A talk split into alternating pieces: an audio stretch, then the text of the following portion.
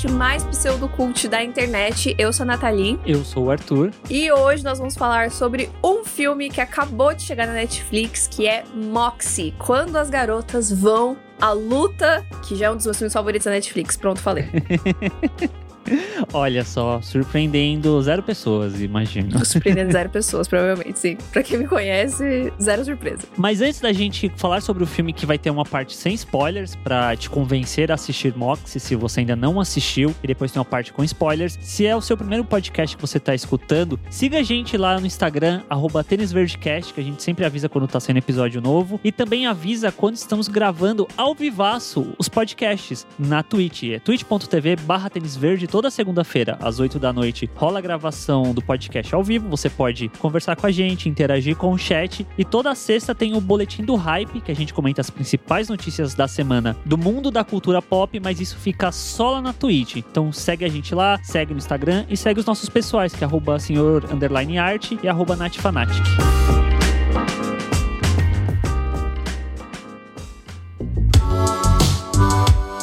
Então Moxie é um novo filme da Netflix que estreou essa semana e que é mais um filme adolescente da Netflix, só que ele tem um, um twist. Um diferencial. É, ele tem um diferencial que foi o que interessou nós dois, né, pra, pra assistir esse filme. Então ele vai contar a história da Vivian, que é uma garota, uma adolescente, né, de 16 anos, que tem uma vida ali normal, né, ela vive a vidinha dela e tudo mais. Só que a partir de alguns acontecimentos que começam a rolar na escola dela e inspirada também no passado da própria mãe, ela acaba criando uma zine, né, uma, uma revistinha independente, né, que ela faz sozinha, chamada Moxie, que vai começar uma revolução na escola, né, vai começar a questionar e, e levantar o machismo que rola ali no comportamento da escola de uma forma geral, mas principalmente dos meninos da escola. E Moxie é o segundo filme dirigido pela Amy Poehler, que é uma humorista, né, uma comediante muito famosa lá nos Estados Unidos, desde a época do Saturday Night Live e depois ela foi Uhum. pro Parks and Rec. E ela estreou em 2019 com o filme Entre Vinho e Vinagre, que também é da Netflix.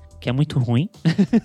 É muito ruim, É nossa. um filme muito difícil. A gente assistiu junto, né? Acho que ano passado. Nossa, filme doloroso de assistir, muito ruim. Mas, surpreendentemente, Moxie é um salto de qualidade absurdo. Em, tanto por conta da narrativa, mas de direção também. Ela melhorou bastante. Não sei o que você acha sobre isso. Não, eu, eu concordo super, concordo super. Eu acho que é uma, é uma combinação de, de fatores mesmo, tipo, da história, do roteiro, mas eu acho que ela realmente mandou muito bem. Eu acho que talvez o Entre Vinho e Vinagre tenha sido realmente um começo, né? E talvez ela tenha realmente só conseguido mais experiência, né? Eu acho que talvez a, a prática vai colaborar que a, Amy Poehler se torne uma grande diretora daqui pra frente, né? E eu acho que o Entre Vinho e Vinagre, ele tem até uma temática, entre muitas aspas, parecida, no sentido da amizade entre garotas, só que no caso Entre Vinho e Vinagre é entre mulheres já mais velhas. Aham. Só que ele tenta se focar numa comédia que nunca engata, nunca encaixa. Você fica mais pela vergonha alheia do que pelas coisas engraçadas. E a história não é muito boa. Enquanto que Mox, ele vai muito mais pra um lado dramático, eu sinto. E isso torna ele mais interessante também. E isso também é mérito do livro que o filme adaptou, né? O livro se chama Moxie também, quando as garotas vão à luta, o mesmo nome. Ele foi escrito pela Jennifer Mathieu. Ma Mathieu. Mathieu. Difícil esse nome dela, né? Matthew. Mathieu, Mathieu. Jennifer Mathieu é um livro de 2015, então ele já faz um tempinho, mas ele continua muito atual. Né, essa história. A gente não leu o livro. Eu pensei em ler antes do filme, mas eu fiquei na dúvida, enrolei e acabei não lendo. Tô pensando em ler agora que eu já ouvi o filme só pra poder, só pra tirar a curiosidade assim de de quão adaptado foi a história, né? Mas eu imagino que deve ter algumas coisinhas diferentes, talvez considerando a época em que o livro foi lançado. Sim, talvez. Mas eu acho que talvez a estrutura já estivesse lá, né? É, a estrutura da sinopse que a gente comentou aqui no começo é a mesma pro, pros dois, né? Tanto pro filme quanto pro livro. Mas talvez alguns desdobramentos em relação principalmente aos personagens ali em volta da Vivian. Eu imagino que talvez, talvez, talvez seja diferente no livro. Mas talvez eu leia aí, aí quem sabe eu dou um feedback aí. Siga a gente no Instagram para mais informações no futuro. E uma curiosidade que eu achei interessante é que esse filme também é produzido pela Amy Poehler, né? Ela tem uma produtora que se chama Paper Kite Productions e é uma produtora bem antiga, ela foi fundada em 2002. Eu fiquei muito chocada com essa informação, porque eu realmente não fazia a menor ideia. Nossa, é, é bem antigo mesmo. Deve ser da época do, dela do Saturday Night Live, alguma coisa assim. Que, que É. curioso. Essa produtora tá envolvida em algumas séries que eu não conheço, mas parece que a Paper Kite realmente fechou um contratinho aí com a Netflix que rendeu aí algumas coisas bem legais recentemente. Sim, e entre essas coisas está a Boneca Russa, né? Que é uma série que teve um grande sucesso na época que saiu. E a Amy Poehler, ela é uma das criadoras da série. E a gente, eu pelo menos, não posso falar pela Nathalie, mas eu tô muito ansioso pela segunda temporada. E é uma coisa que eu fico até um pouco chateado pensando hoje em dia, que foi uma coisa que eu gostei muito na época que eu assisti, só que eu não comentei sobre Boneca Russa em nenhum lugar. Como não? Você fez vídeo no Bilheterama? Não fiz, Não fez? não tem vídeo de Boneca Russa. Eu sonhei com uma thumbnail de boneca russa, então. Gente, não é possível, É, calma. não sonhou porque eu tenho essa mania de fazer thumbs de vídeos que nunca existem. Mentira que você não publicou esse vídeo. Eu não fiz, eu não fiz o vídeo, eu fiz a thumb. Meu Deus, Arthur. Pois é. Nossa, gente. Pois é. E na época a gente também não falou no podcast. Acho que a gente tava no hiatus. Talvez. É, eu acho que foi. Porque a série é de 2019. Acho que foi na época do hiato. Acho que foi num período que a gente não tava produzindo. Infelizmente, porque realmente a série é incrível. Eu adorei e também estou ansiosa pela segunda temporada. Mas aí, além de Boneca Russa, a produtora tá envolvida nesses dois filmes que a Amy também dirigiu, né? O Entre Vinho e Vinagre e agora Moxie. E, e falando sobre, sobre expectativas, eu não tinha noção de que Moxie existia até sair aquele vídeo da Netflix, todo glamouroso, todo cheio de pompa, falando sobre um lançamento de filme por semana durante 2021. Aí rolou uns microsegundinhos de Moxie ali no meio. Ah! Aí eu fui ler um PDF gigantesco que a gente tinha recebido sobre o que ia sair. Aí eu. Ah! Aí eu fiquei empolgado, mas ao mesmo tempo um pouco receoso por conta de entre vinho e vinagre. Mas eu acho que você se empolgou muito mais do que eu pro filme, né? Antes dele sair. Sim. É, eu já tinha ouvido falar da história de Moxie, do livro, mas eu tinha meio que esquecido. E aí, quando saiu essas informações dos filmes semanais na Netflix, inclusive a gente comentou sobre isso lá na, na nossa live da Twitch, lá no, no Boletim do Hype. Então, se você quer ficar por dentro das notícias, segue a gente lá, que a gente sempre comenta tudo, pra vocês ficarem sempre por dentro de tudo que está rolando na cultura pop. E aí, quando a gente falou sobre isso, que eu li a sinopse e tal, eu fiquei, mano, eu preciso desse filme. E quando saiu o trailer, eu estava 200% vendida, mas eu ainda tava com muito medo de ser ruim. O trailer me convenceu bastante. O trailer é muito legal. É que eu fiquei tão empolgada, tão empolgada, que eu fiquei, gente, eu- esse filme não pode ser ruim, eu não, essa decepção, eu não vou conseguir superar essa decepção, assim. Mas veio aí, foi muito bom. E é no trailer, né? Ou, ou eu tô confundindo com o filme que toca o Rebel Girls? Toca no Rebel trailer, Girls. sim. Aí é uma música muito boa pra trailer e pra dentro do filme também. Perfeita. Tanto é que eu assisti o filme e eu tô dias depois ainda com a música na cabeça. Sim, eu também. E esse filme, ele acabou assim, tipo, como eu falei, eu acho que ele é realmente. Eu, eu não sei se, se ele é meu filme favorito da Netflix de uma forma geral, porque eu tenho alguns outros, mas assim, eu acho que de, dos filmes adolescentes é o meu favorito, com certeza absoluta, porque ele acaba misturando muita coisa que eu gosto e trazendo uma visão um pouco nova e fresca pra filmes adolescentes, que a gente sabe que a Netflix produz muita coisa adolescente, né? Não só filme quanto série também. E algumas coisas acabam caindo muito em clichês e temáticas muito parecidas, meio repetitivas e, e nada contra clichês. Eu acho que clichê é legal também e é por isso que eles existem. Mas chega uma hora, né? Principalmente pra gente que é um pouco mais velho, né? Eu tenho 28 anos, Arthur tem 29. Sim. Então, obviamente, a gente não é o público-alvo de um filme adolescente, mas esse eu acho que ele é muito interessante por causa disso, porque eu acho que ele realmente sai um pouco da, da bolha do adolescente, mas principalmente esse é um filme que me emocionou muito me marcou muito, porque esse era o filme que eu gostaria de ter assistido quando eu era adolescente. Eu sinto que esse seria um filme que teria mudado a minha vida e mudado a minha perspectiva sobre o que é ser mulher, sabe? Então, é- foi um filme que realmente eu gostei muito do começo ao fim.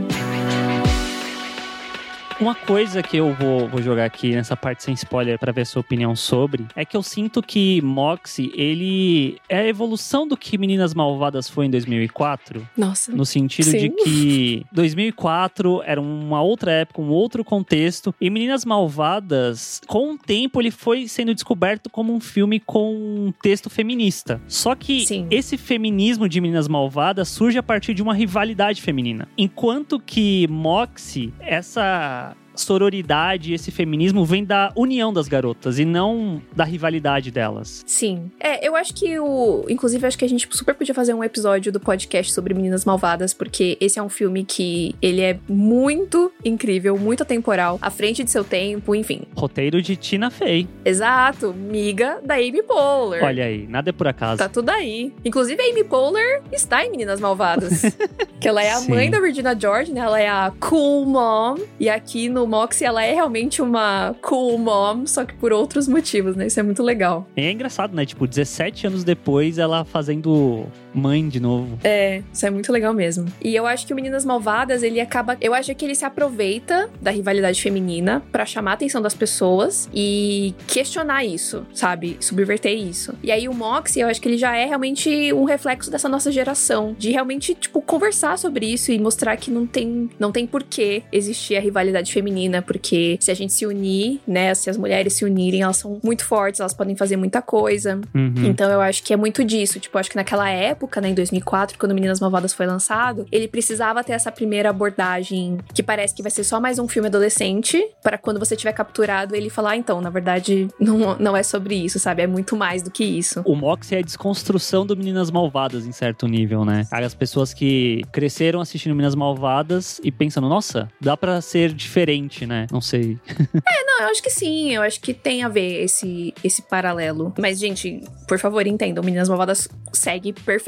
Não, sim, Meninas Malvadas é incrível, é só uma evolução para o melhor, sabe? Não que Meninas Malvadas seja, seja ruim. É que eu acho que a principal diferença é que Meninas Malvadas ela é mais satírico em seu texto e Moxie É. não vai por esse caminho. Com certeza, com certeza. Meninas Malvadas ele é muito mais pautado na comédia, enquanto o Moxie ele tem é, uma leveza, principalmente pela personagem da Amy Poehler, né, pela, pela mãe, mas de, de resto ele é um filme bastante sério e bastante dramático, né. Eu chorei bencas ao longo do filme e especialmente no final, assim, então é muito é diferente, mas de fato eu acho que dá pra fazer essa conexão, assim, né, que um, um filme pode ser que o Moxie pode ser a evolução do Meninas Malvadas. E pelo menos o medo que a gente tinha em relação à direção da Amy Poehler, eles caíram por terra, né? Eu acho que ela mandou muito bem, como a gente já falou, né? E isso somado à história, a trilha sonora, os atores que são super cativantes. Ninguém é muito famoso, assim, do elenco. Então, acho que isso vai ser muito legal também pra carreira deles. Eu acho que todo mundo tá mandando muito bem. Tudo isso torna o filme muito cativante, né? Você fica muito preso ali na história. É, o, o elenco, primeiro, uma coisa que a gente sempre fala que é muito importante, eles têm cara de adolescente, não é,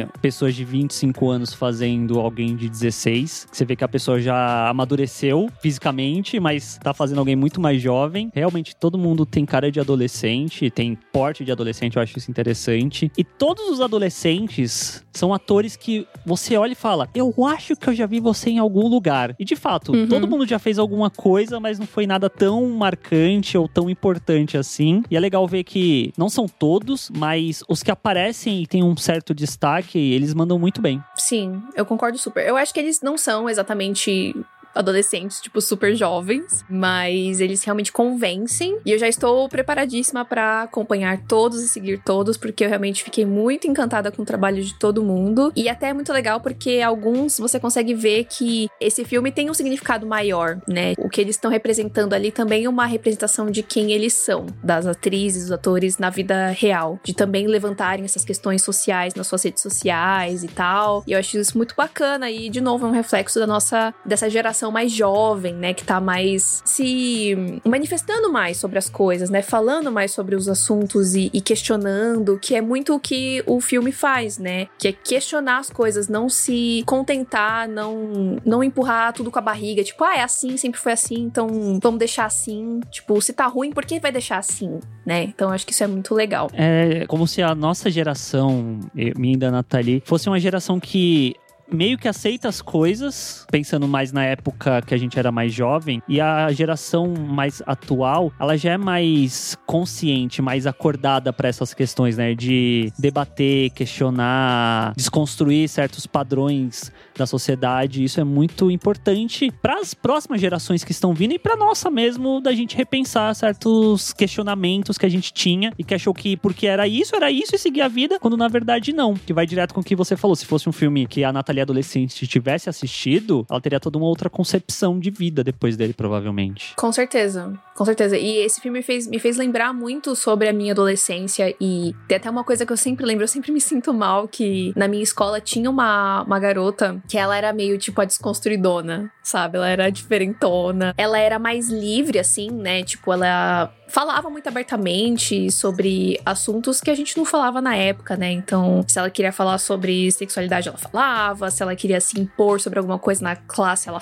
ela fazia. E meio que todo mundo olhava ela de uma forma negativa. E eu inclusa, né? Porque né, na nossa adolescência a gente quer o quê? A gente quer estar tá incluído. A gente não quer ser diferente, a gente não quer questionar. E toda vez que eu lembro disso, eu me sinto muito mal. Muito mal mesmo. Mas infelizmente era isso, né? Tipo, sei lá, 15 anos atrás, eu tinha uma cabeça completamente diferente. E como a gente também fala muito no podcast, a cultura pop, né, o entretenimento, de uma forma geral, a arte, ela ajuda a gente a, a enxergar muitas coisas sobre a nossa vida, né? Então eu, eu fui realmente mudando e me moldando moldando meu caráter muito a partir de, de livros, filmes e séries que eu fui consumindo. E quando a gente era adolescente, não tinha tanto conteúdo que justamente tocasse nesses assuntos. Então, como também a gente ia saber sobre isso, né? Entrar em contato com isso. Então, realmente, eu acho que se Moxie existisse na minha adolescência, ia ser um negócio que ia, meu Deus, abrir a minha cabeça, assim, pra um mundo que eu não tinha a menor ideia. Mas, de qualquer forma, fico feliz que ele exista hoje em dia, para que adolescentes de hoje em dia dia também assistam e também se, se empoderem, também olhem para suas próprias vidas, olhem ao seu redor, olhem para sua escola e perceba essas coisas que o filme levanta, né? O, o, comportamento dos meninos na escola, como isso não é legal e o que, que você pode fazer em relação a isso, né? Que eu acho que é o mais importante. Esses são os nossos comentários sem spoiler, né? A gente espera muito que vocês assistam Mox. Então, se você não assistiu ainda, vai lá, assiste. Depois você volta aqui, por favor. Você ouve o resto do episódio, porque agora a gente vai entrar em spoiler. A gente vai comentar realmente sobre tudo que o, o filme aborda, que tem muita coisa legal para conversar. Então, é isso. Assistam Moxie na Netflix.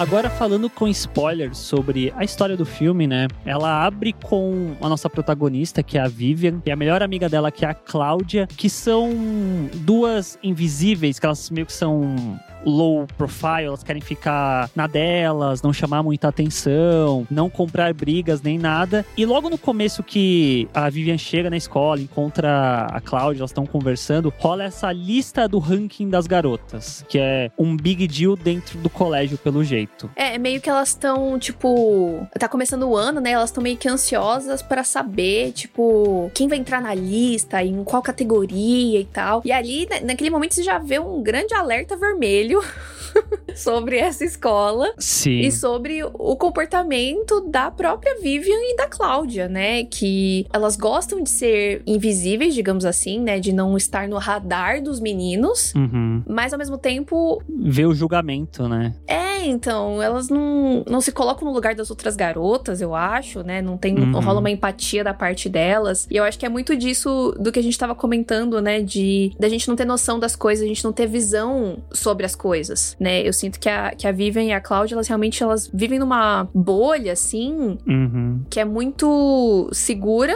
né? Que elas Sim. são muito alheias aos comportamentos dos, dos garotos dentro da escola, né? Uhum. Talvez dê pra comparar as duas com as protagonistas de fora de série, que também eram meio que as boas garotas, que estudavam, que não chamavam atenção nesse sentido. Ah, é, até certo ponto sim. É que a diferença é que as meninas de fora de série, elas são bem politizadas, eu sim, acho, né? Sim, sim, sim. Acho que isso é... Elas já são politizadas. A, a Vivian, principalmente, se politiza durante o filme, né? Eu acho que essa é uma diferença bem grande entre elas. Exatamente. É, os questionamentos do fora de série são um pouco diferentes, né? Uhum. Mas eu entendo, a dinâmica delas é um pouco parecida nesse sentido, sim. De ser as meio que as nerdzonas, né? Elas ficam ali no canto delas tal, não, não interagem muito com, com as pessoas. E eu acho que isso é muito importante porque a gente aprende muito com as outras pessoas, Uhum. né? Com a vivência dos outros. E como a Vivian só basicamente vive com a Cláudia e vice-versa, elas ficam presas nisso. Sim. Então é, fica difícil de você se abrir pra outras coisas se você tá limitada ali, né? Uhum. Ficar preso numa bolha, né? É. E a gente sabe que ficar na bolha é confortável. Pra caramba, pra caramba. Mas aí, em paralelo, a Vivian ela precisa escrever uma. Tipo de uma redação, uma carta, né? Pra. Acho que é pra faculdade, que ela precisa mandar uma redação lá sobre o que, que ela se importa. Uhum. Eu não lembro se é pra faculdade, gente, perdão. Mas ela tem que escrever, tipo, uma, uma redação lá sobre o que, que ela se importa. Sim. E eu acho muito curioso isso, porque reflete muito essa vidinha da Vivian, né? Que ela tá eh, justamente nessa, nessa bolha super segura. E ela meio que não tem muito. Ela não parece ter muito propósito, né? Muita, Uhum. muita ambição, assim. Com o que se importar, né? Aham. Nathalie, fiz, fiz um paralelo agora, Nathalie. Amo cinema, meu Deus. É, a redação dela de se importar com alguma coisa, eu sinto que dialoga muito com o Miles no Aranha Verso, que ele tem que fazer uma redação sobre expectativas Hum, é verdade. e como que o filme como um todo desenvolve os personagens para que no final eles cheguem nesse ponto que eles conseguem fazer uma redação sobre isso que até então eles não tinham nada muito o que falar. Uhum. Faz sentido? Lindo, lindo, coming of age. Coming of age, é. É, e eu acho que essa é uma das coisas que eu mais gosto desse filme, que, tipo, os coming of ages, né, os filmes de, de autodescoberta, né, do- de, de adolescentes, eles são muito centrados no próprio personagem. Uhum. Né, tipo, seja romanticamente ou, enfim, em relação ao corpo e tal, ao, ao que fazer da vida, alguma coisa assim. E eu acho que o Moxie ele acaba mudando muito essa perspectiva porque a, a Vivian ela também vai passar por esse processo de autodescobrimento, mas é algo muito mais coletivo e que ao mesmo Sim. tempo que é sobre ela sim e, e ela passa por uma mudança muito grande, mas isso transborda para a escola e para as outras garotas também, né? Então acho que isso é muito interessante do filme. Sim. Bom, mas antes dela passar por essa transformação, né? Essa transformação começa, na verdade, com a chegada da Lucy na escola, que é uma garota nova e bastante diferente da Vivian, né? Enquanto a Vivian quer ficar ali quietinha no canto dela, não quer chamar atenção, né? A própria Cláudia fala, ah, é o professor, ele chama quem senta na frente, então a, a Vivian vai sentar lá atrás pra não ser chamada, tal, pra ficar meio que debaixo do, do radar ali, né? Fora do radar, na verdade. Uhum. A Lucy, ela já tem uma outra postura, né? Ela é uma garota muito decidida. Ela senta na primeira cadeira. Ela senta lá na frente e ela, é- ela- e ela se impõe muito, né? Então tem uma aula ali sobre o Grande Gatsby, que é um livro um pouco polêmico, né? Hoje em dia, que se sabe que o autor parece que ele roubou a história da esposa, tem toda uma polêmica aí atrás desse livro. E a Lucy questiona isso, né? Tipo, por que, que a gente tá lendo um livro velho escrito por um cara branco sobre outro cara branco e tal. E, tipo, eu acho que esse é o maior pesadelo da Vivian, né? Tipo, questionar um bagulho desse jeito. Sim. E eu, eu acho até engraçado que. Acho que foi recentemente. No Twitter rolou até uma conversa. Não dá pra chamar de conversa. Foi meio que uma discussão relacionado a isso da gente, quanto brasileiro adolescente, ler obras antigas também. E não ler coisas Uhum. atuais e tal. Eu achei bem atual esse tipo de discussão, só que não vai muito longe, né? Meio que fica só nesse momento pra mostrar como é a Lucy, né? Dela debater mesmo, argumentar sobre coisas que ela não concorda, que ela acha que talvez seja ultrapassado. E isso acaba batendo na figura do Mitchell, né? E do próprio Jason, que são dois garotos do time de futebol americano do colégio, que eles meio que se sentem os donos do colégio. Sim, nossa. Insuportáveis. Insuportáveis. Sim. É a, a definição de Chernobyl, assim. Uhum. Horrorosos. E eles têm é, um comportamento muito agressivo com o Mitchell, né? Na verdade, tem um comportamento muito agressivo ali com, com a Lucy. Ele, inclusive, interrompe ela várias vezes. E, e só que depois é o momento que ele fala: Ah, não, você não tá ouvindo o que eu tô falando. Tipo, mas cara, você não tá ouvindo o que ela tá falando, sabe? Tipo. Sim. Ai, é desesperador essa cena. Eu já fiquei agoniada nessa hora, já tava prontíssima pra dar na cara dele. Uhum. Isso o filme todo, né? É, É, não, com certeza, com certeza. O filme todo. É que nesse momento eu já tava, assim, incomodadíssima, porque eu acho que o filme ele trata de uma forma muito interessante, eu acho também, as microagressões. Uhum. Que é, eu acho que muita gente acaba não percebendo que o, o machismo, a misoginia, ela não é só feminicídio, né? Não é só o homem chegar lá e enfim, violentar fisicamente uma mulher também tem a parte psicológica e também tem coisas às vezes que são muito pequenas e que passam meio despercebidas. Uhum. Então tem esse momento do, do Mitchell interrompendo ali a, a fala da Lucy. Tem também no momento que eles estão entrando na sala, o Jason senta ali na cadeira antes da Caitlyn sentar, né? Ela acaba sentando no colo dele e rola, uhum. tipo, ela uhum. meio que revira os olhos. E você sente, ali você já sente que é um comportamento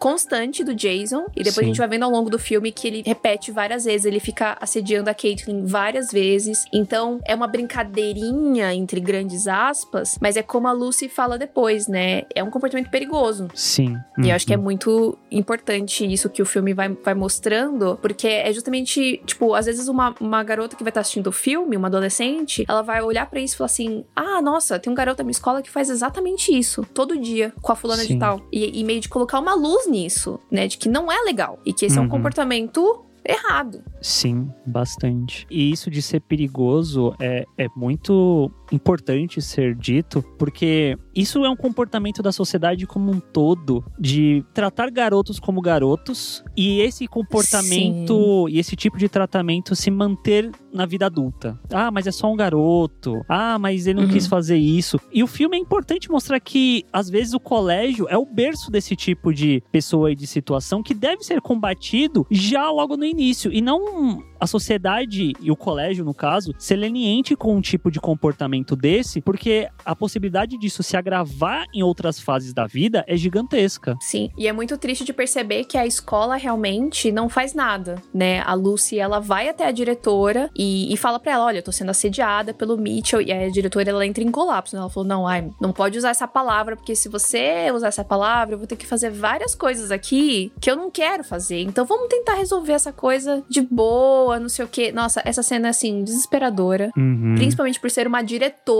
Sim. mulher né? Que eu acho que isso é muito importante também, né? Que o machismo ele não tá única e exclusivamente em, em homens. É uma coisa que tá dentro de todo mundo, né? Porque a gente foi criado e ensinado dentro da mesma sociedade machista, então todo mundo tem, tem isso, né? Não só, não só homens. E de como ela vira as costas pra Lucy, uhum. né? E provavelmente para todas as outras meninas da escola ou qualquer outra pessoa, né? Porque a gente sabe também que esse tipo de bullying que garotos como o Mitchell fazem não são feito só com garotas, né? Então qualquer outro menino que seja mais sensível, frágil, tímido, enfim, tudo que não é másculo, né? Uhum. Tá, tá dentro do guarda-chuva de, de sofrer esse tipo de assédio, de bullying de garotos com esse perfil, né? Sim. E aí tem um momento que eu acho que é um, um momento de grande virada, assim, no filme, em que a Vivian, ela percebe o que tá acontecendo com a Lucy e ela fala, tipo, ah, deixa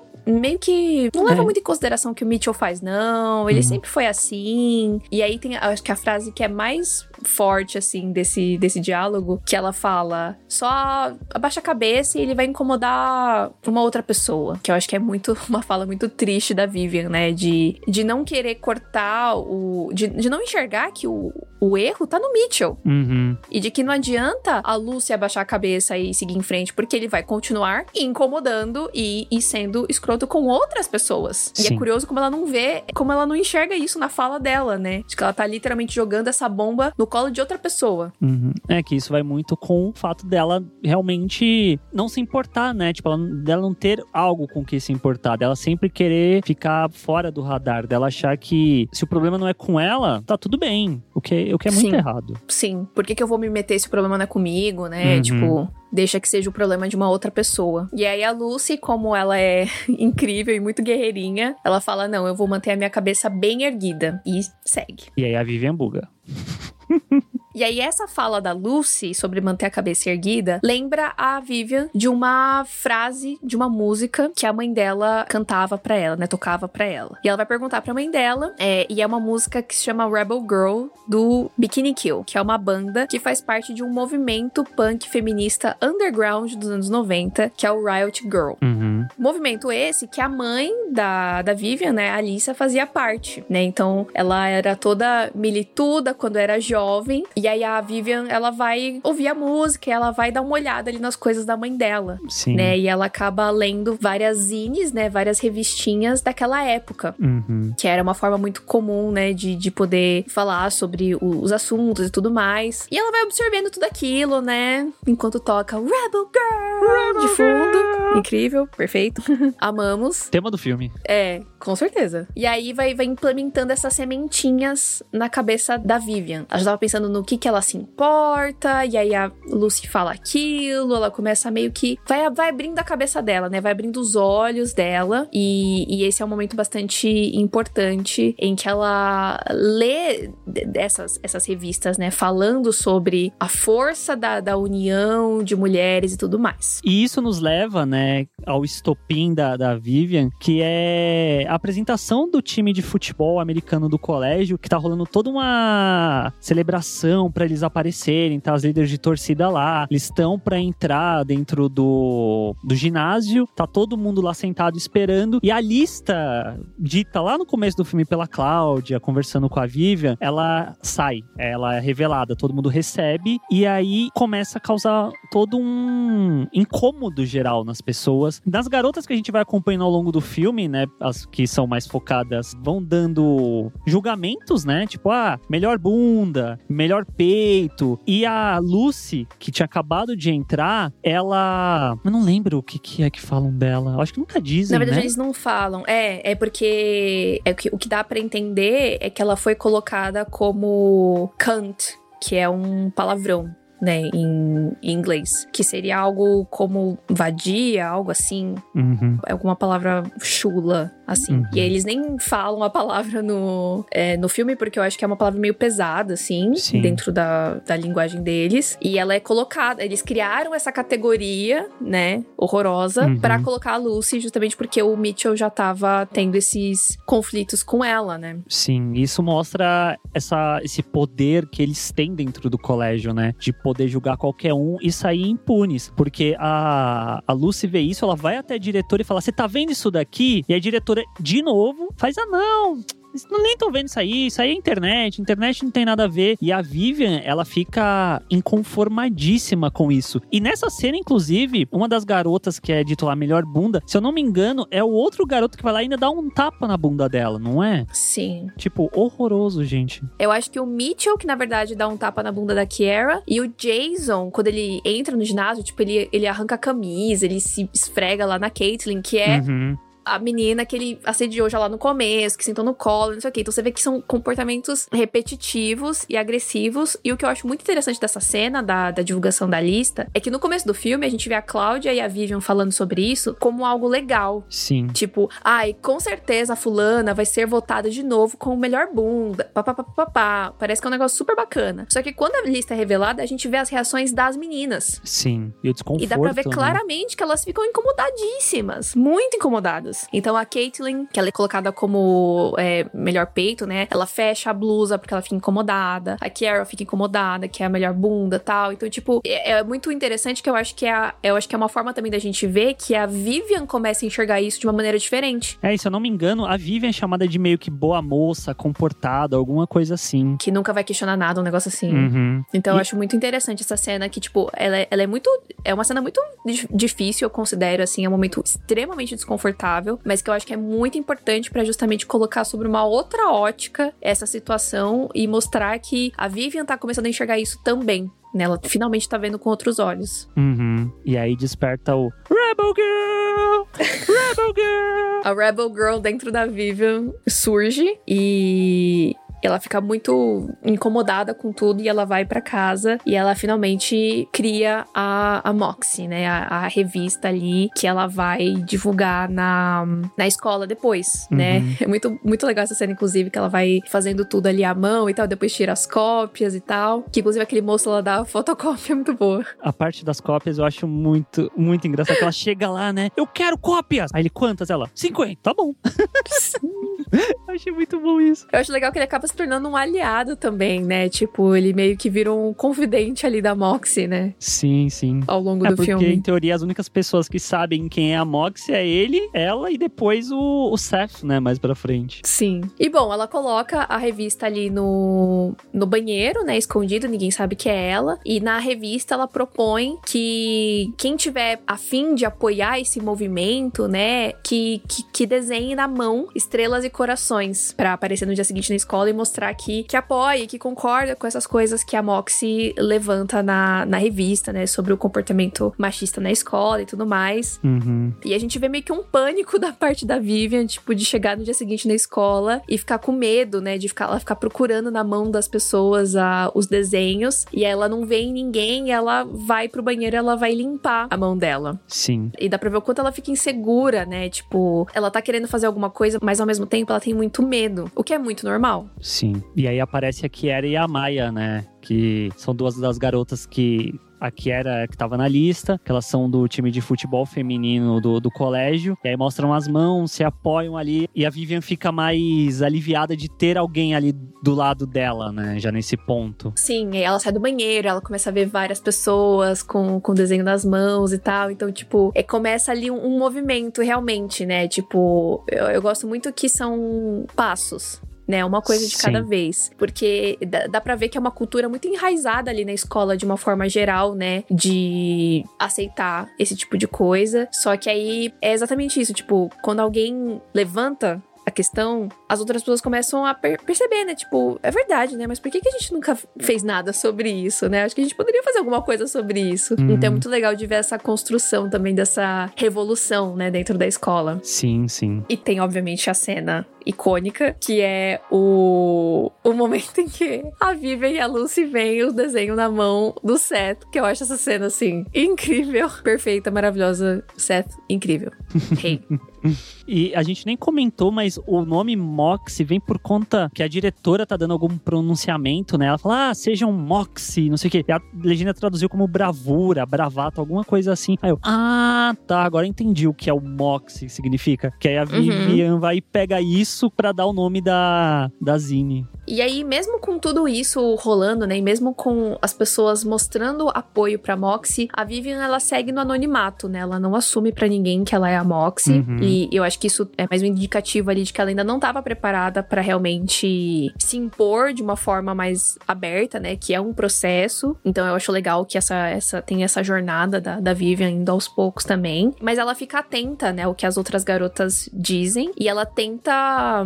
Ela meio que vai usando a Moxie também para poder dar voz para as outras garotas também. Pelo menos foi a, impressão que eu tive, né? E aí eu acho que o filme faz isso de uma forma muito legal. Que apesar da Vivian ser a protagonista e ela ser uma garota é, branca e hétero, etc., eu acho que o filme também ele abre, dentro da medida do possível, espaço para outras vozes e levantar outras questões. Então a gente tem a própria Lucy, né? Que é uma garota latina e que tem uma, uma personalidade extremamente diferente da, da Vivian. A gente tem a Kiara e a Maya que são duas garotas negras e que fazem parte do futebol, do time de futebol feminino da escola, né? Que inclusive a gente entende em vários momentos do filme que é um time muito melhor e muito mais competente do que a porcaria do futebol americano dos garotos, que só perdem. Sim. Mas demais. que por serem os garotos, os reis da escola, eles são sempre enaltecidos, enquanto elas ficam se ferrando lá que não conseguem nem um uniforme bom. Uhum. A gente tem também a CJ, que é a garota trans da escola, e que ela acaba se abrindo lá com as meninas e fala que as pessoas não querem usar o nome nome, o nome que ela escolheu, né? E que isso é muito frustrante para qualquer pessoa, qualquer pessoa trans, né? Tem a Caitlyn também, que é a que a gente já comentou sobre ela, que tem um momento bem tenso também quando ela tá com uma regata e aí a diretora entra na sala e fala: "Ah, então você não tem algo para se cobrir?". Horrorosa essa cena.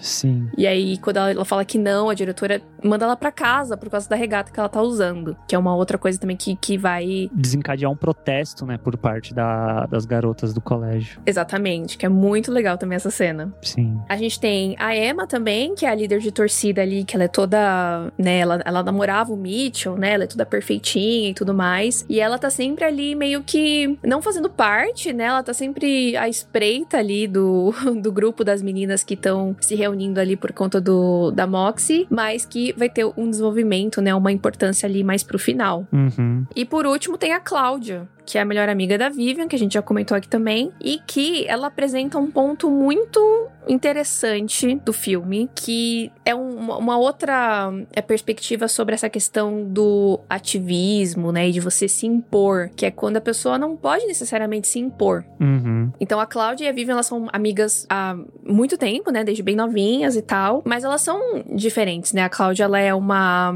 uma garota asiática, e a gente vai percebendo que ela tá vendo esse, essa movimentação toda da Moxie, mas ela não pode arriscar tanto quanto a Vivian arrisca. Sim. Né? Uhum. No começo, parece que ela tá incomodada, mas é uma coisa que eu acho interessante da construção da Cláudia, é que você vê que aonde ela pode ajudar no que diz respeito à personalidade dela, como ela é, ela ajuda. Ah, a diretora ia proibir o Moxie porque não era um clube é, aprovado pelo colégio. Ela vai lá e aprova o Moxie para isso não acontecer. Essas pequenas coisinhas que ela vai fazendo ajudam muito também as meninas e o Moxie a continuar existindo. Mas é o que ela, até onde ela pode ir. E Uhum. isso incomoda a Vivi em alguns momentos porque ela acha que a Cláudia simplesmente não se importa, quando na verdade tem todo um motivo grande por trás de tudo isso. Uhum. E eu acho isso um ponto muito importante, porque da mesma forma que a gente tava falando sobre como na nossa adolescência a gente não, não tinha muito noção das coisas, eu acho que também acontece um outro extremo hoje em dia, que é justamente esse excesso de informação. E eu Uhum. acho que pode rolar uma coisa contrária, que é tipo, por que, que você não está falando nada? Por que, que você não faz alguma coisa? Sim. Você tem que fazer alguma coisa, você tem que Uhum. militar e etc. E não dá pra se aplicar a todo mundo da mesma Uhum. forma. Sim, é, vou, vou citar BBB aqui, mas esse é um pouco comportamento da Lumena dentro do Big Brother, que ela é negra, ativista, feminista, psicóloga, e lá dentro tudo pra ela é ativismo. E chegou num ponto que ela é tão incisiva em tudo que isso acaba sendo negativo em certo nível também. Sim. E, e também não necessariamente, tipo, de ser tudo ativismo, mas que em alguns momentos pode ser perigoso a pessoa se impor. É que eu acho que no filme fica de uma forma um pouco mais leve, né? Que é só uma questão da, da Cláudia ter essa pressão da família e tudo mais. Uhum. Mas em alguns momentos, tipo, por exemplo, se for sair pra protestar na rua, Sim. certo? Se eu, uma menina branca, for protestar na rua, eu vou ser vista de uma forma. Uhum. Agora, se um homem negro for protestar na rua, ele vai ser visto de uma outra forma. Sim. Então eu acho que isso também é uma outra coisa que é muito importante, né? Às vezes é uma questão de sobrevivência, segurança. Uhum. A forma com que você vai protestar, o que, como que você vai fazer, como Sim. que você vai se impor, né? Sem dúvida. É que no filme eu acho que eles não quiseram ir pra um lado muito muito forte, mas eu acho que o que a Cláudia representa é um pouco isso, né? De a gente tem que lutar com o que a gente consegue Uhum. também, né? É, cada um tem algo a perder, né? E às vezes é algo muito maior, dependendo de quem você é. E é legal que a Cláudia, em determinado momento, joga meio que na cara da Vivian, né? Do privilégio, dos privilégios dela. Eu acho muito importante isso também. Uhum. E aí, ainda falando sobre essa questão de militância, né? Um outro ponto que eu achei muito interessante foi uma conversa que a Vivian tem com a mãe dela quando elas estão jantando. E que a Vivian tá perguntando mais, né? Sobre essa questão da... De como que, que a mãe dela protestava e etc. E a, e a Alissa comenta sobre como, naquela época dela... Elas faziam muita coisa, mas elas também erravam muito, né? Sim. E, e eu gosto muito quando ela comenta principalmente sobre o fato de que elas não eram interseccionais o suficiente, que é uma coisa que se fala muito hoje em dia, né, sobre o feminismo interseccional, que, que é justamente considerar que existem ramificações, que não existe só um feminismo. Uhum. E que não dá pra ser o feminismo que a mulher branca que lê um monte de livro é, luta, né? Que existe a vivência de uma mulher negra favelada, por exemplo, sabe? Existem as mulheres trans também. Sim. Então eu achei muito, muito interessante isso e de mostrar também que a luta, ela é meio que. Ela pode ir se transformando, né? Acho que as coisas vão você a, a, desconstrução ela é constante, né? E você pode estar sempre aprendendo e sempre mudando. Uhum. E que também o, o, o feminismo, né, não é odiar homens e que os homens também podem ajudar a causa e principalmente o, o, machismo é algo que atinge os homens também, né? É que eu acho que principalmente dentro do filme não fica tão claro isso, é. mas eu gosto da figura do Seth, que é interpretado pelo Nico Hiraga, que maravilhoso, carismático demais, que ele é um garoto diferente do Mitchell e do outro lá que eu esqueço sempre o nome. Você vai lembrar Jason. agora. Do Jason. Isso. Que ele é um garoto mais consciente, que ele apoia a Moxie, apoia o que a Vivian tá fazendo. Inclusive, ele acaba descobrindo que a Vivian é a Moxie totalmente por acaso e já tava rolando um, meio que um climazinho entre os dois e isso vai evoluindo é. para virar um namoro que é muito bonitinho, inclusive, como começa, né, dele levar ela pra, pra dar uma volta e eles acabam indo pra uma funerária, que é meio mórbido, mas eu, eu diria que a é. funerária é o encontro, é o rolê no cemitério do Zemo de hoje em dia, né, talvez. Mas rolê de cemitério não é rolê de emo, é rolê de gótico. De gótico, isso, desculpa. Claramente eu não sou nem emo nem gótico. É, sim. é, eu gosto muito porque, assim, como a gente falou, né, o Moxie, ele é um filme adolescente, mas que tem um diferencial. Então, como todo filme adolescente, tem um, um romancezinho ali, mas a forma como é trabalhada no filme é muito legal. Eles estudam há muito tempo juntos, né, mas eles não tinham nenhum interesse, mas aí o Seth dá uma mudada, né, nas férias, ele Chega volta um pouco diferente, um pouco mais alto, cabelo diferente e tal. E aí eu vivo, hum, acho que vou prestar mais atenção nesse menino, né? E, e, eu acho que o fato dele ser um aliado e de ser um garoto tão é, aberto e receptivo é o que torna é a característica mais charmosa dele. E eu fico tão feliz com isso, uhum. porque a gente vê tanto filme em que, ai, o cara é, é, é, o bonitão, é o mais popular da escola, e blá blá blá, e blá blá blá. E aí, geralmente, ele é escroto, ele tem que mudar, e tipo, puxa, mas mas é, ele sempre tem que, tem que ficar mudando as pessoas, né? Parece que as mulheres têm que ficar sempre salvando os caras, sim, ensinando sim. os caras. Então é muito legal de ver o Seth meio que já avançado nesse sentido, uhum. né? Ele, ele tá aberto a aprender mais e, enfim, com todo esse processo e tal, mas ele já tá mais pra frente, né? Mais evoluído nesse sentido. Eu me identifiquei com o Seth um pouco com o meu comportamento que eu era no colégio. É isso. eu achei isso muito legal. Achei que você ia desenvolver. Não, eu fiquei muito feliz que ele é desenvolvido de uma forma que nem, não chega no momento que, ah, não, na verdade ele é meio escroto e não sei o quê, porque eu fiquei o filme todo com medo disso acontecer, porque isso às vezes também é um caminho muito comum que certos filmes fazem. Ah, porque esse garoto ele é muito legal, mas na verdade ele é meio escroto no final. E, e o Seth não. Ele é um garoto legal e ponto que tá disposto a aprender mais, desconstruir mais. Todas as conversas que ele tem com a, com a Vivian, ah, não sei se eu podia te beijar, se era a hora certa. Tal. Isso é muito fofo, sabe? Porque mostra essa preocupação dele. Sim. É, eu, eu gosto que, tipo, o fato dela tá nessa, nessa jornada feminista não, não exclui o fato de que ela pode. Gente, não tem nada a ver uma coisa com a outra, sabe? Você pode gostar de homens e se relacionar com homens e lutar contra o patriarcado, tá tudo certo. Sim. Eu acho que é muito importante que tenha isso e principalmente um relacionamento tão legal quanto deles dois, né? Com, com um cara tão legal. E, e eu gosto muito como o, o, filme trabalha de uma forma que é isso que torna ele muito atraente. Uhum. Eu acho isso muito lindo, porque é verdade. Tipo, o cara não tem que ser atraente porque ele é bonitão e, e pronto, acabou. Ele tem que ser também atraente por dentro, né? E o Seth é, é, isso, ele é muito bonito por dentro também. O que deixa ele mais lindo ainda por fora.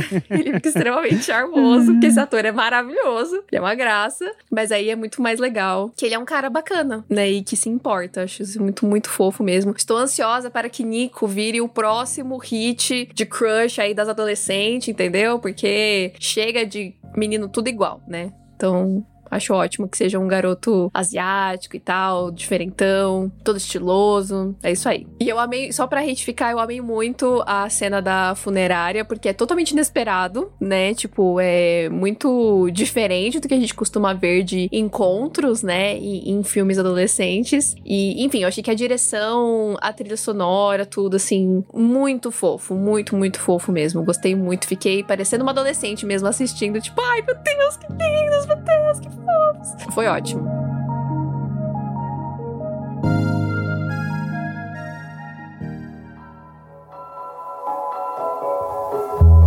Em paralelo, também tem o relacionamento da Lisa, né, da mãe, com o John, que é o menino do Agents of S.H.I.E.L.D., né, menino homem, na verdade. Como é que chama o personagem dele? o agente Coulson. O Coulson, de Agents of S.H.I.E.L.D. Eles se, se encontram ali no mercado, tal, rola um negócio ali, a Vivian fala, ah, então acho que ele tá, tá flertando com você lá, é mesmo? E eles acabam desenvolvendo um relacionamento, e eu gosto muito disso também, que eu acho que corrobora com essa, com essa questão de se você é feminista, isso não quer dizer que você necessariamente odeia homens, e eu gosto muito quando tem um, um confronto ali, né, entre a Alissa e a Vivian, que a Vivian questiona o fato dela estar tá namorando e tal, e a Alissa fala, tipo, cara, eu me senti sozinha sabe? Eu, uhum. ela, ela é um ser humano. Sim. Ela é uma mulher. E ela tem o direito de ser amada também. Uhum. Então eu gostei bastante desse, desse toque. É, é porque a, a, briga acontece depois da Vivian não lidar bem com o bagulho, né? Uhum. Então é. Você não vai falar nada sobre o, o namoro em si? É porque não tem tanto o que falar, eu sinto. Eu acho que é muito envolvido nessa questão da, da Lisa, que a gente entende que é uma mãe solo, né? Até depois, no momento que a, a Vivian quebra, ela chora porque que meu pai não vem me ver e tal. E a gente às vezes esquece que nossos pais são seres humanos também. E deve ser ainda mais solitário ser um pai solo ou uma mãe solo. Que a vida é, às vezes, trabalhar e cuidar do filho, trabalhar e cuidar do filho. E a Lisa, ela sente essa conexão com o John em algum nível. Uhum. Eu acho que isso é, é, um ponto legal do filme. É, e provavelmente esse foi o primeiro momento que ela se viu, talvez, livre, né? Tipo, puta, minha filha já tá, né, com 16 anos, ela se vira sozinha. Eu posso pensar um pouco mais em mim. Uhum. E durante o filme, em paralelo, chega um momento que rola uma competição né, para um estudante, o melhor estudante, o estudante exemplar do colégio, que vai ganhar uma bolsa de estudos e 10 mil dólares de prêmio. E meio que era assumido que só o Mitchell ia concorrer e só o Mitchell ia ganhar, porque ele é o bambambam bam, bam do colégio. Só que as garotas decidem que a Kiera também vai concorrer. E é uma cena muito legal, né, que tá rolando lá numa das partidas, que a diretora, novamente, nossa, essa diretora, cara, tinha umas horas que. Ela é o. Dá vontade de dar uma rasteira. Ela toda hora botava empecilho. Não, não pode rolar, vocês não tentaram a candidatura, precisa de cinco votos. Aí as garotas levantam uma por uma. Ah, não, eu, eu voto na, na Keira, eu também, eu também. E o Seth é o, é o quinto voto, né? E fala, eu também. Perfeito! E a, e a diretora fica com aquela cara de bunda, né? Porque eu tenho que fazer.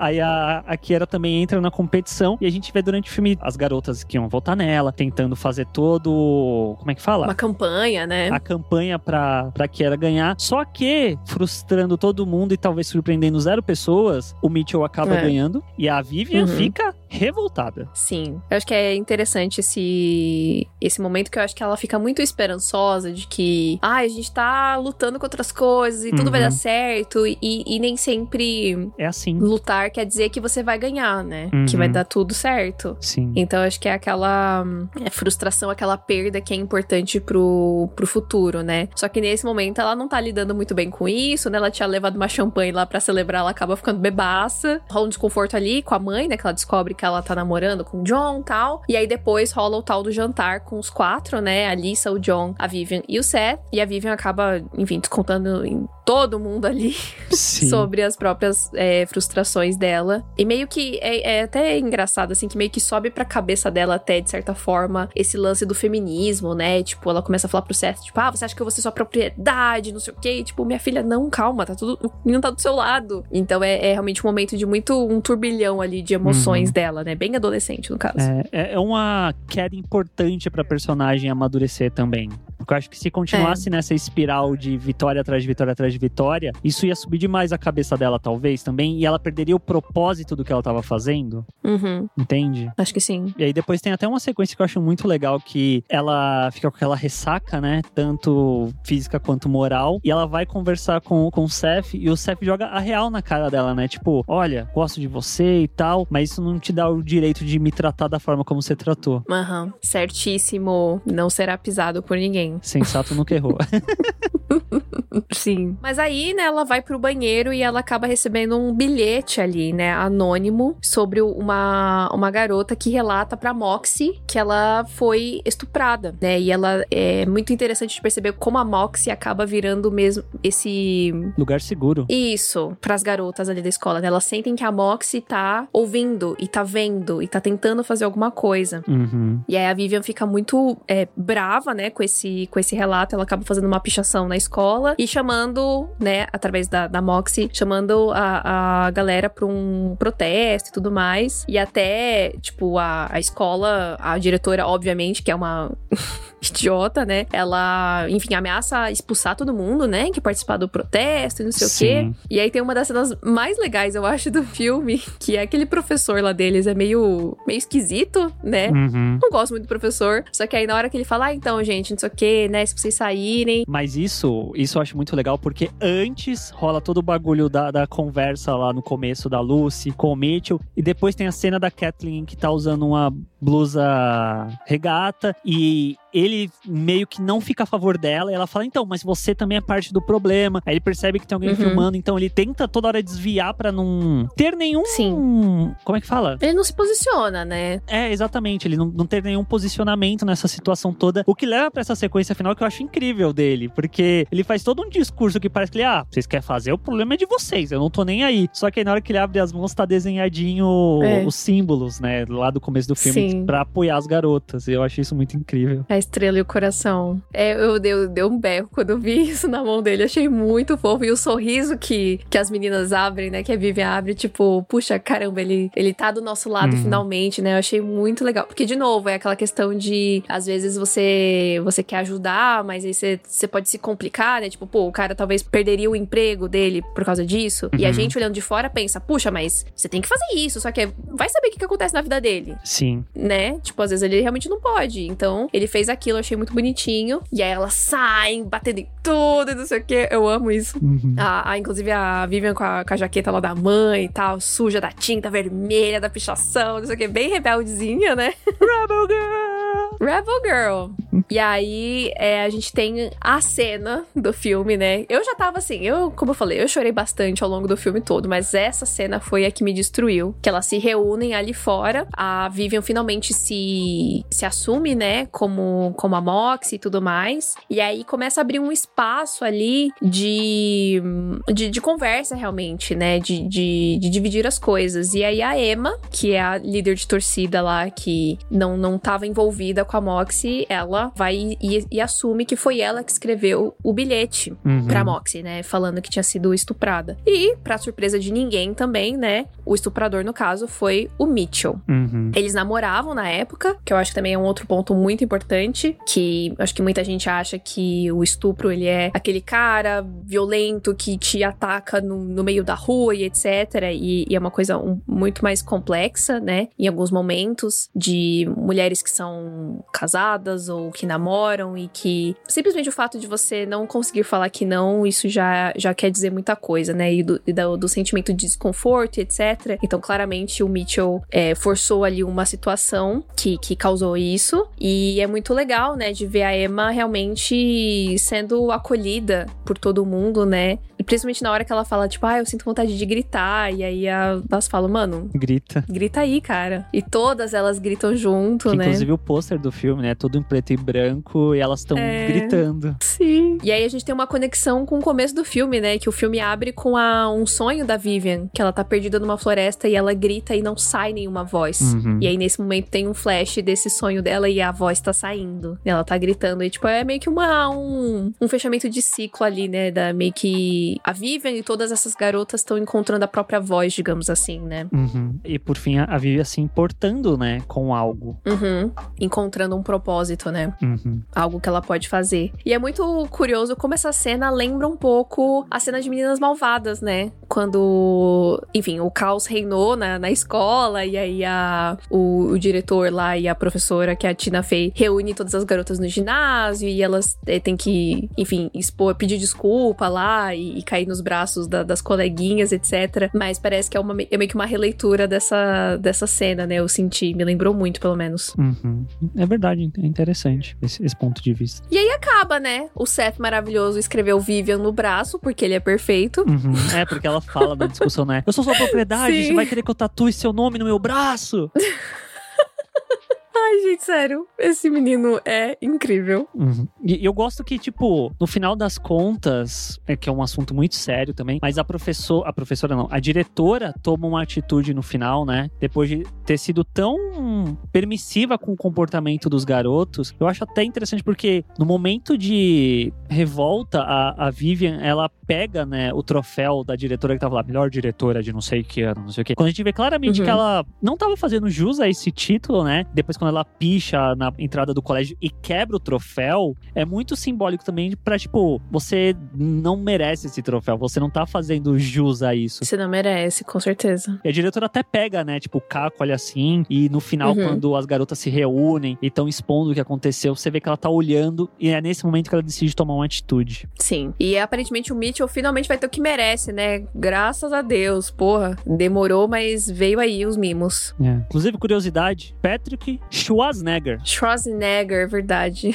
Eu fiquei. quando apareceu esse nome no- nos créditos iniciais, eu fiquei. Hã? Aí eu fui pesquisar. Eu pausei o filme pra pesquisar. Eu fiquei, caralho, velho, sabia disso não. Sim, o Mitchell é interpretado pelo filho do Arnold Schwarzenegger, gente. Meu Deus.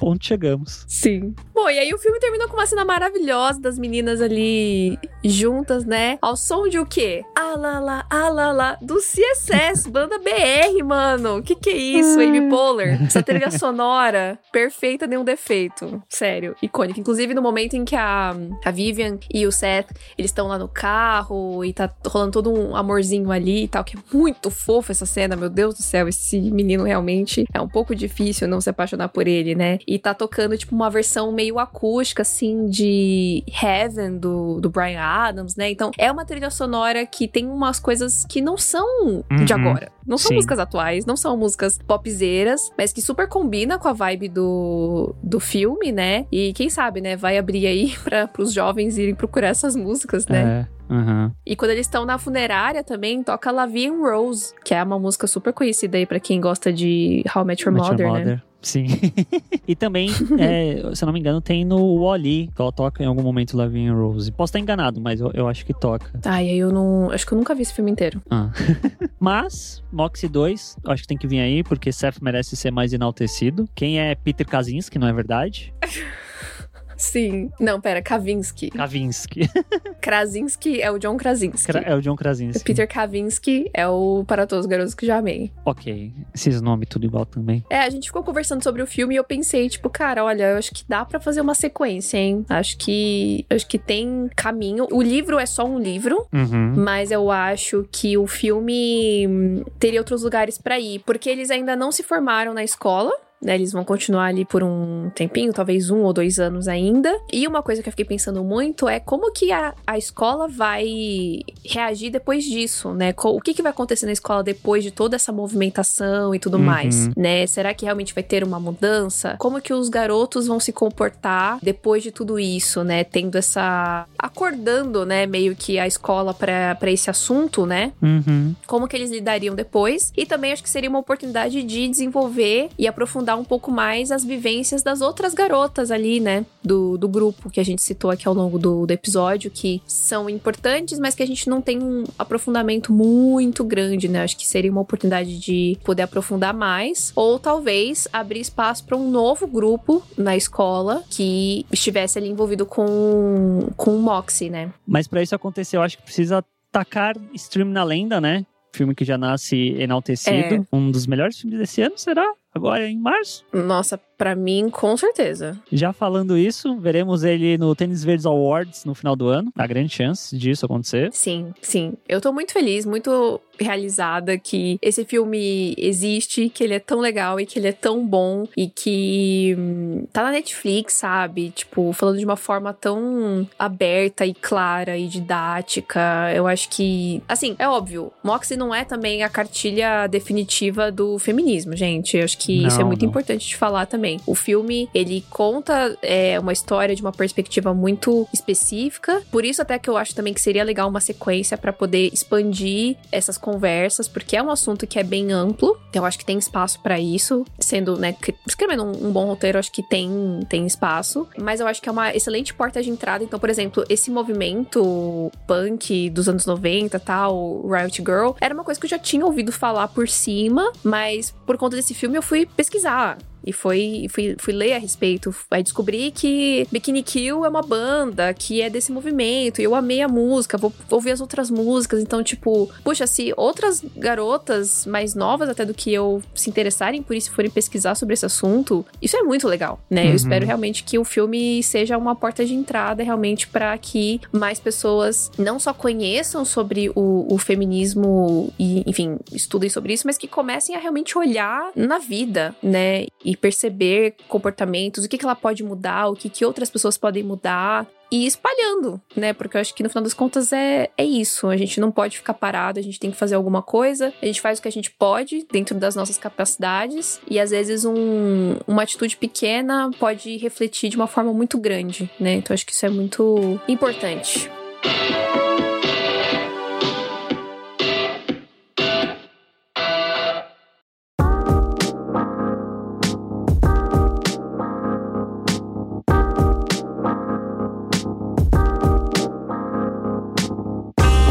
Pessoas, esse foi o nosso papo com spoilers agora, se você chegou até aqui no final desse episódio do Tênis Verde. Se você curtiu, marca a gente lá no Instagram, que você está assistindo o filme, se você já assistiu, se você está escutando esse episódio, Tênis Verde Cast. A gente vai ficar muito feliz de saber disso. E segue a gente tanto no Tênis Verde quanto nos nossos pessoais arroba natfanatic e arroba senhor underline art. Sim, espero que vocês tenham gostado desse episódio, tanto quanto a gente gostou de fazer, desse filme. Vou assistir milhões de vezes para ver se tem uma sequência. A sequência vai acontecer por causa da Natalia, hein? Olha aí. Natalia vai Amém, ver um vou dar vezes. todos os streams possíveis. e é isso. Até semana que vem. Tchau! Tênis verde, tênis verde, tênis verde. Rebel Girls! Rebel Girls! girl, you are the queen of my world.